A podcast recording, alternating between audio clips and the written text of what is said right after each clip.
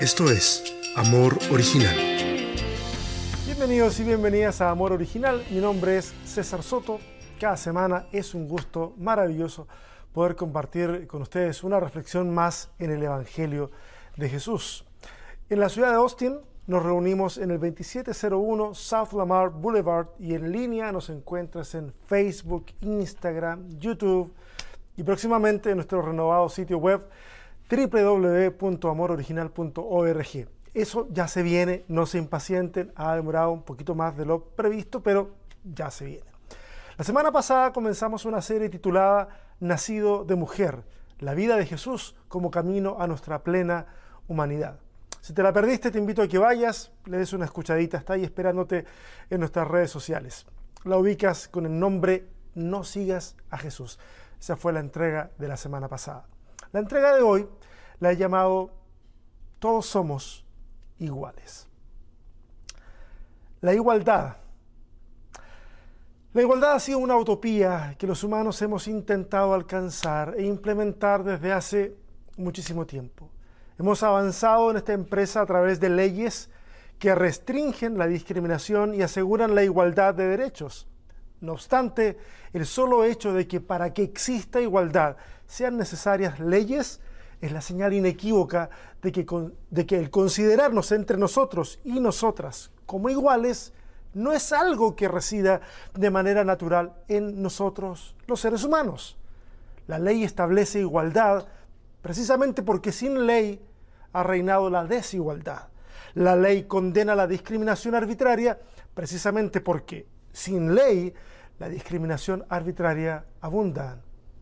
Verán, las leyes son capaces de cambiar conductas mediante castigos, sanciones, pero son incapaces de cambiar corazones. El que no discrimina no siempre deja de discriminar porque le nace del corazón.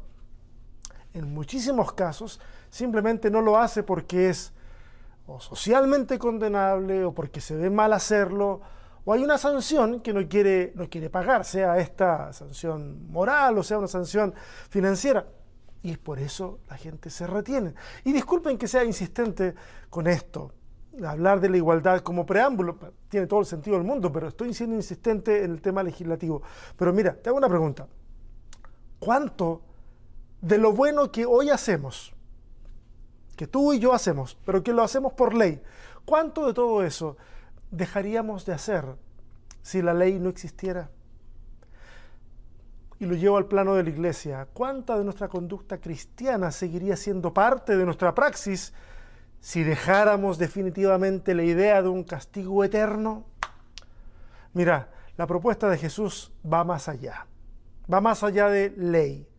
Apunta al cambio del corazón. Va más allá de la conducta condicionada por premios y castigos. Hoy continuaremos la serie que empezamos la semana pasada en Marcos capítulo 5, versos del 21 al 43, justo después de donde lo dejamos la semana pasada. Vamos a leer. Después de que Jesús regresó en la barca al otro lado del lago, se reunió alrededor de él una gran multitud, por lo que él se quedó en la orilla. Llegó entonces uno de los jefes de la sinagoga, llamado Jairo, al ver a Jesús, se arrojó a sus pies, suplicándole con insistencia, mi hijita se está muriendo, ven y pon tus manos sobre ella para que se sane y viva. Jesús se fue con él y lo seguía una gran multitud, la cual lo apretujaba. Había entre la gente una mujer que hacía 12 años que padecía de hemorragias. Había sufrido mucho a manos de varios médicos y se había gastado todo lo que tenía sin que le hubiera servido de nada, pues en vez de mejorar, iba de mal en peor. Cuando oyó hablar de Jesús, se le acercó por detrás entre la gente y le tocó el manto. Pensaba, si logro tocar siquiera su ropa, quedaré sana. Al instante cesó su hemorragia y se dio cuenta de que su cuerpo había quedado libre de esa aflicción. Al momento también Jesús se dio cuenta de que de él había salido poder. Así que se volvió hacia la gente y preguntó, ¿quién me ha tocado la ropa? Ves que te apretuja la gente le contestaron sus discípulos. Y aún así preguntas, ¿quién me ha tocado? Pero Jesús seguía mirando a su alrededor para ver quién lo había hecho.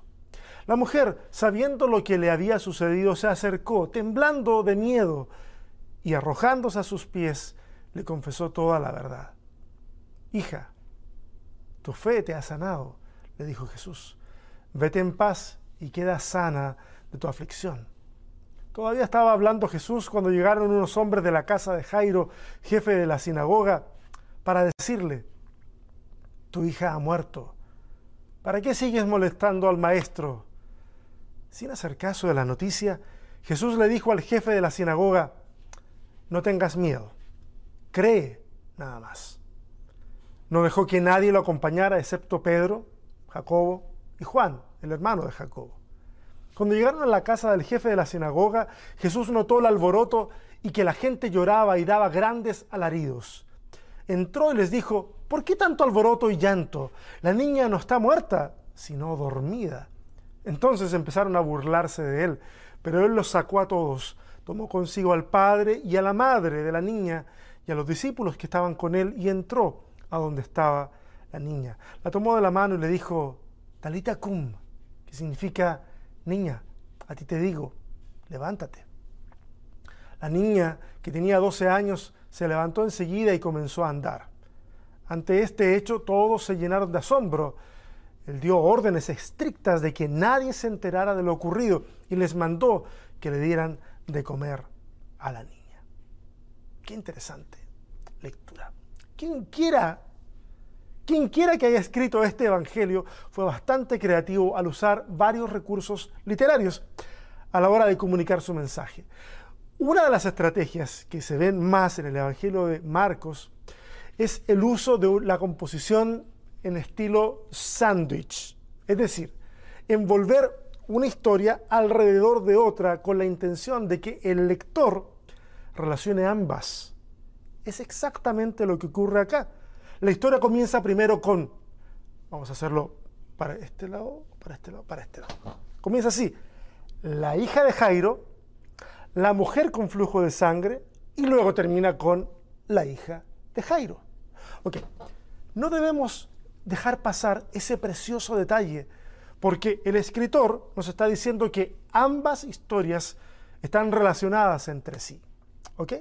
Esto quiere decir que muchos de los detalles de la historia de ambas tienen una resonancia, resuenan una con la otra. Es más, mi propuesta es la siguiente. Si quieres, puedes dejar esta transmisión y hacer el ejercicio por tu cuenta. Es decir, anda al texto, léelo, ve las similitudes y luego regresa. ¿Ok? Pero si te quieres quedar, bueno, quédate. Vamos a los relatos. El asunto es así. Jesús cruza el mar de Galilea, que en realidad es un lago, viene de regreso de haber liberado a ese joven endemoniado. Ha expulsado sus demonios, pero Jesús también ha sido expulsado de la región. Ok, una vez que regresa a un área más judía, se encuentra con este hombre que de acuerdo al texto es uno de los jefes de la sinagoga. Este solo detalle pone inmediatamente el contexto socioeconómico de este hombre y su familia, por supuesto. Jairo tiene influencia, tiene posición, tiene recursos económicos, los mismos de los que gozará su hija. Pero eso queda a un lado a la hora de hablar con Jesús, porque no son el tipo de cosas que inclinen la balanza a su favor cuando se trata de hablar con Jesús. Jairo llega, se postra delante de Jesús, ruega por su hija, está enferma, se está muriendo y reconoce en Jesús a alguien que tiene el poder para sanarla. Ahí ya tenemos el perfil básico de Jairo y su familia. Jesús va entonces a casa de Jairo. La multitud le sigue, pero algo ocurre en el camino. Una mujer que durante 12 años sufre, que sufre de una menstruación constante, está en la multitud. De acuerdo a la ley de Moisés, ella no podía estar en el lugar. Pero al igual que Jairo, la desesperación le ha llevado hasta ahí. Esta mujer ha gastado todo lo que tenía intentando solucionar su problema. A la luz de la ciencia actual, las razones que podrían haber causado este sangrado constante definitivamente no habrían tenido ni sombras de solución en la época. En consecuencia, ha quedado pobre, sola. Su vida familiar ha quedado destruida, porque en esa condición ella no es bienvenida en ningún lugar. Todo techo en el que entre y toda persona que toque es inmunda. Es una muerta en vida. Aún así, ella, al igual que Jairo, también reconoce en Jesús a alguien que tiene el poder para sanarla. La mujer es intrépida, va y toca el borde del manto de Jesús y automáticamente el texto nos dice que queda sana. Algunas aproximaciones a este pasaje sugieren que ella toca a Jesús con la convicción de que es el Mesías y eso es lo que causa que obtenga su sanidad. Mira, si gustan podemos hablar de eso en otra ocasión porque en algún momento lo he insinuado para hablar del tema, pero para esta reflexión yo preferiría omitir todos esos detalles que son maravillosos pero que no son atingentes a la reflexión del día de hoy. Pero algo quiero decir. Esta mujer es curioso porque se abre paso entre la multitud y a su paso va, ¿cómo diríamos? Esparciendo la impureza que la ley condena. Y es que la ley, ella está en el, en el anonimato en la multitud. Porque la ley no abre los ojos para reconocer al que va herido por la vida. Y es por eso que hoy, al igual que esta mujer, muchos y muchas que se sienten impuros y rotos, prefieren callar y acercarse a Jesús en el silencio. Porque si el resto se entera de quiénes son, la lluvia de piedras no podrá ser evitada.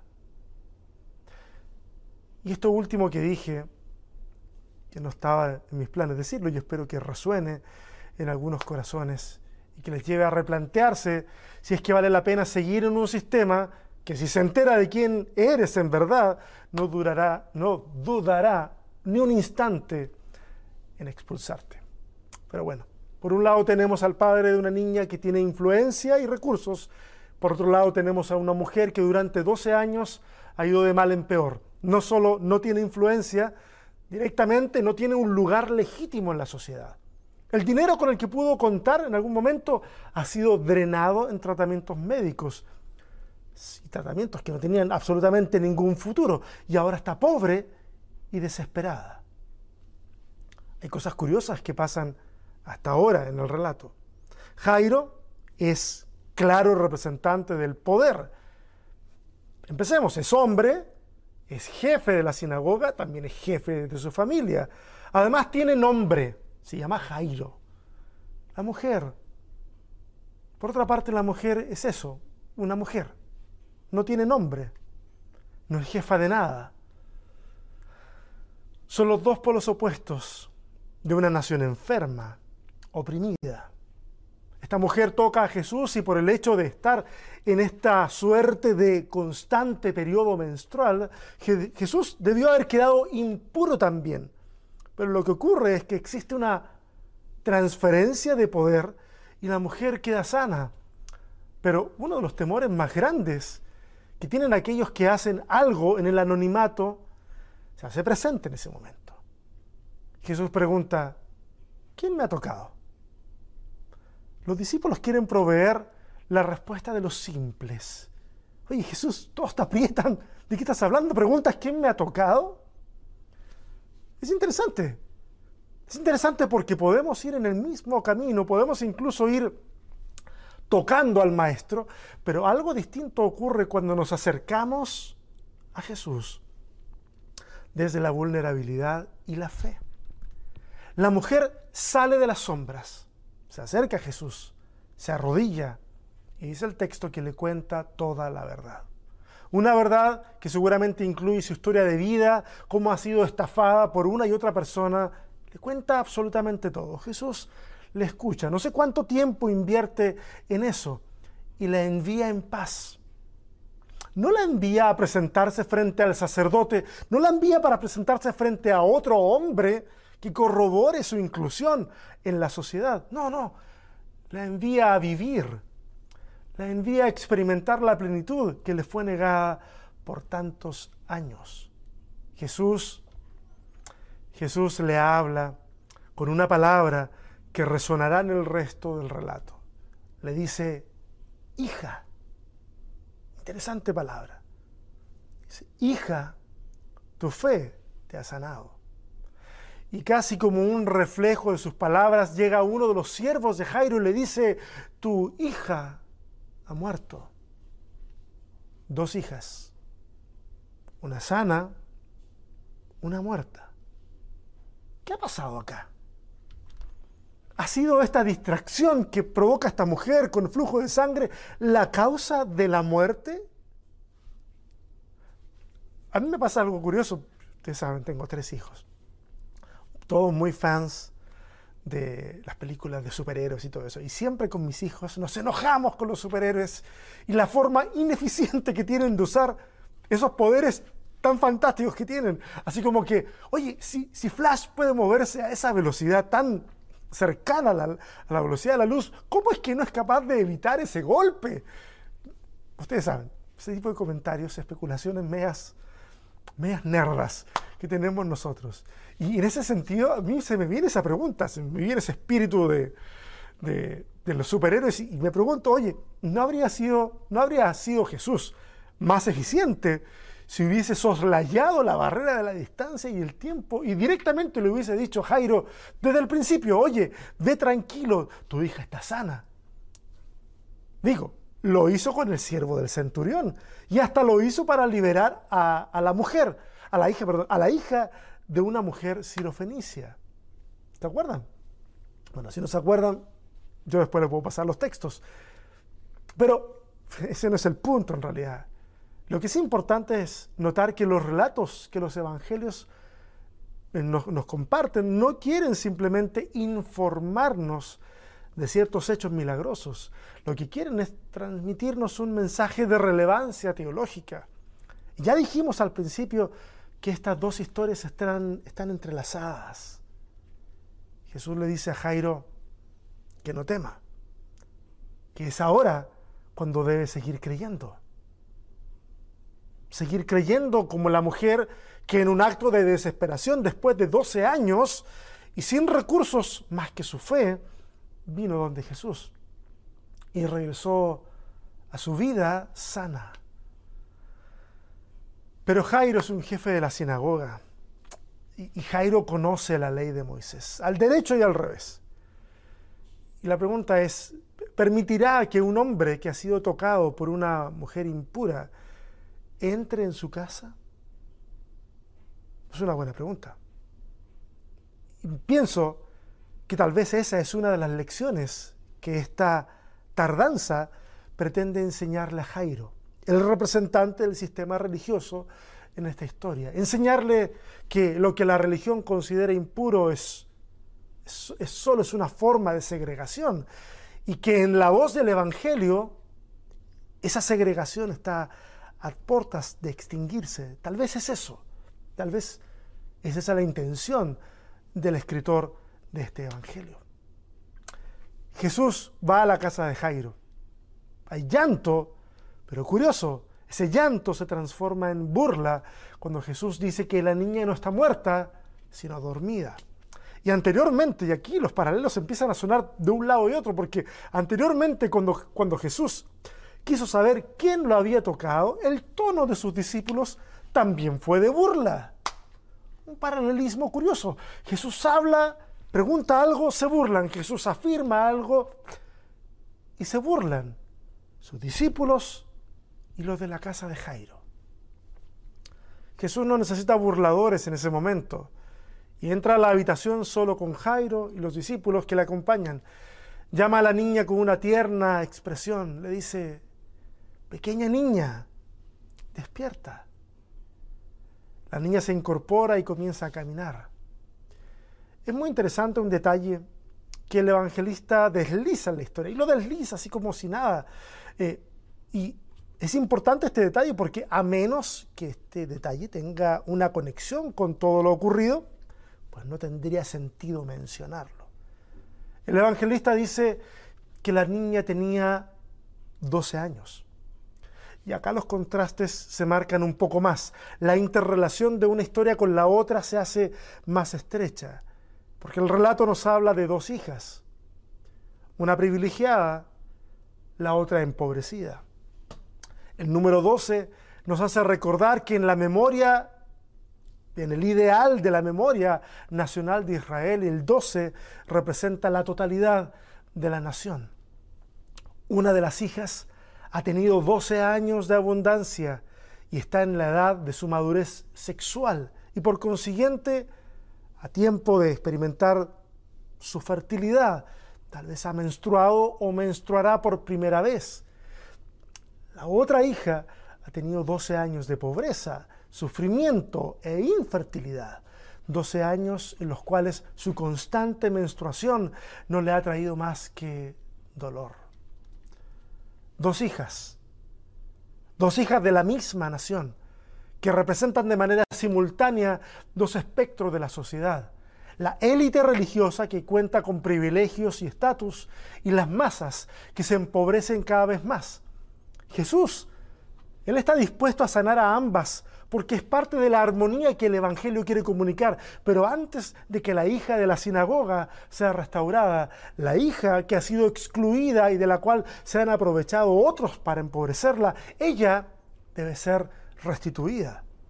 Esto es un desafío para cada uno de nosotros y debe ser enfrentado de manera intencional. Quiero usar una expresión que a muchas personas les causa recelo, porque tal vez tiene una carga semántica que hace que suene a izquierda. La expresión es justicia social. y les digo, mi inclinación política se siente naturalmente tal vez hacia la izquierda, pero la justicia social no tiene que ver con izquierdas o derechas, no al menos la justicia social a la que nos impulsa el Evangelio. Si vamos a tomar el Evangelio y lo vamos a querer hacer calzar a fuerzas con nuestra afiliación política, déjeme decirle que el resultado será un monstruo que distorsiona el Evangelio. Un monstruo como el que vemos a diario acá en los Estados Unidos y como el que estamos viendo con cada vez más frecuencia en nuestra querida Latinoamérica en donde líderes religiosos de mentes cerradas y sedientos de poder son capaces de hacer ver elecciones como si fuera guerra espiritual y a los partidos políticos que desaprueban como si fueran instituciones salidas del averno. Déjame decirte algo, a mí no me interesa tu filiación política, no debiera interesarte la mía tampoco, pero no me interesa tu filiación política. El desafío desde el Evangelio sigue siendo el mismo que de la mano de la equidad podamos construir una sociedad verdaderamente, verdaderamente igualitaria, en donde los excluidos puedan ser reinsertados plenamente, se les reinstale la dignidad que les fue brutalmente arrebatada y en donde seamos capaces de reconocer nuestros privilegios y usarlos para el bien común. Es una tarea inmensa, pero podemos comenzar haciendo de nuestras familias e iglesias una realidad de lo que esperamos ver en lo macro, en la sociedad. Que sea la presencia salvadora, sanadora, restauradora, reconciliadora de Jesús la que nos impulse en esta tarea. Todos y todas somos iguales delante de Dios. Y es nuestro llamado construir un mundo en donde cada mujer, hombre, niña, niño y persona no binaria se sientan plenos integrantes y en donde nuestras convicciones religiosas dejen de perpetuar categorías de impureza que terminan creando discriminación y violencia. Es a eso a lo que se enfrenta el Evangelio. Es entonces que palabras como el de Jesús, que va a decir más adelante como que los últimos serán primeros, cobran sentido. Es equilibrar la balanza me pregunto, ¿qué sería de nosotros si pudiéramos ver la vida de esa forma? Si pudiéramos ver nuestras familias de esa forma, nuestras iglesias de esta forma, la sociedad de esta forma. Otra cosa sería trabajar por la justicia, trabajar por la paz, trabajar por la igualdad. Pareciera que fueran ideales políticos. Y para muchos políticos así suena como ideales o como cosas para venderle a la gente y que vote por ellos. Pero quienes hemos conocido el Evangelio sabemos de que estos principios están en el ADN del Evangelio. Y tú y yo podemos hacer una diferencia. Podemos tratarnos como verdaderos humanos que somos. Ver la dignidad del otro, a pesar de que la religión y la sociedad puede haberle dicho que era indigno, indigna, impuro, impura, no bienvenido, no bienvenida. ¿Qué les parece si quitamos un poco el corazón y oramos? Gracias Señor. Gracias Padre por, por este tiempo en el que podemos reunirnos en tu nombre, porque podemos escuchar tu palabra, porque podemos reflexionar en ella. Te damos gracias porque nos desafía. Tal vez hemos vivido concentrados solamente en un polo de la sociedad. Cuando hay un montón de personas que se sienten como parias de la sociedad y como, que viven al margen y nunca incluidos, siempre, siempre a la ribera. Y nosotros no hemos hecho demasiado por restaurar su condición. Su condición como ciudadanos y para aquellos que creen en ti, Señor, como también su condición como hijos e hijas de Dios. Abre nuestros ojos para poder ver esas realidades que a lo mejor han permanecido ocultas, porque hemos querido que permanezcan ocultas. Abre nuestros ojos para darnos cuenta de que tal vez nuestra posición de privilegio, la que alguno pudiera tener, debiera ser instrumento para llevar igualdad a otros lugares bendición a otras personas. Permítenos construir ese tipo de familias, ese tipo de iglesias, ese tipo de sociedades, porque creemos que una realidad mejor a la que hoy vivimos es posible y que los hijos de Dios tenemos las herramientas para que eso comience a ocurrir. Te lo pedimos en el nombre de Jesús. Amén. Y a ustedes, como cada semana, muchas gracias por estar sentados junto a tantas personas alrededor del mundo que se juntan un día como hoy, o otro día de la semana, a compartir aquí en Amor Original. Durante toda la reunión han estado aquí abajo los, el correo de contacto y números telefónicos de contacto. Si, si quieres eh, saber un poquito más de lo que estamos haciendo, si quieres compartir de forma más cercana con el grupo de amor original en persona o en línea, por favor, contáctanos, no hay ningún problema. Escríbenos, mándanos un audio, está perfecto y veremos la forma, la manera de poder acompañarte en medio del proceso que estés viviendo. Les mando un fuerte abrazo, espero que puedan tener una linda semana. No siempre las semanas son todo lo que esperamos, pero si alguien necesita ayuda, y siente que nosotros podemos brindarles ayuda en medio de esa situación, escríbanos, llámenos. Será un placer poder hacer comunidad junto a ustedes. Que el Señor les bendiga. Nos vemos.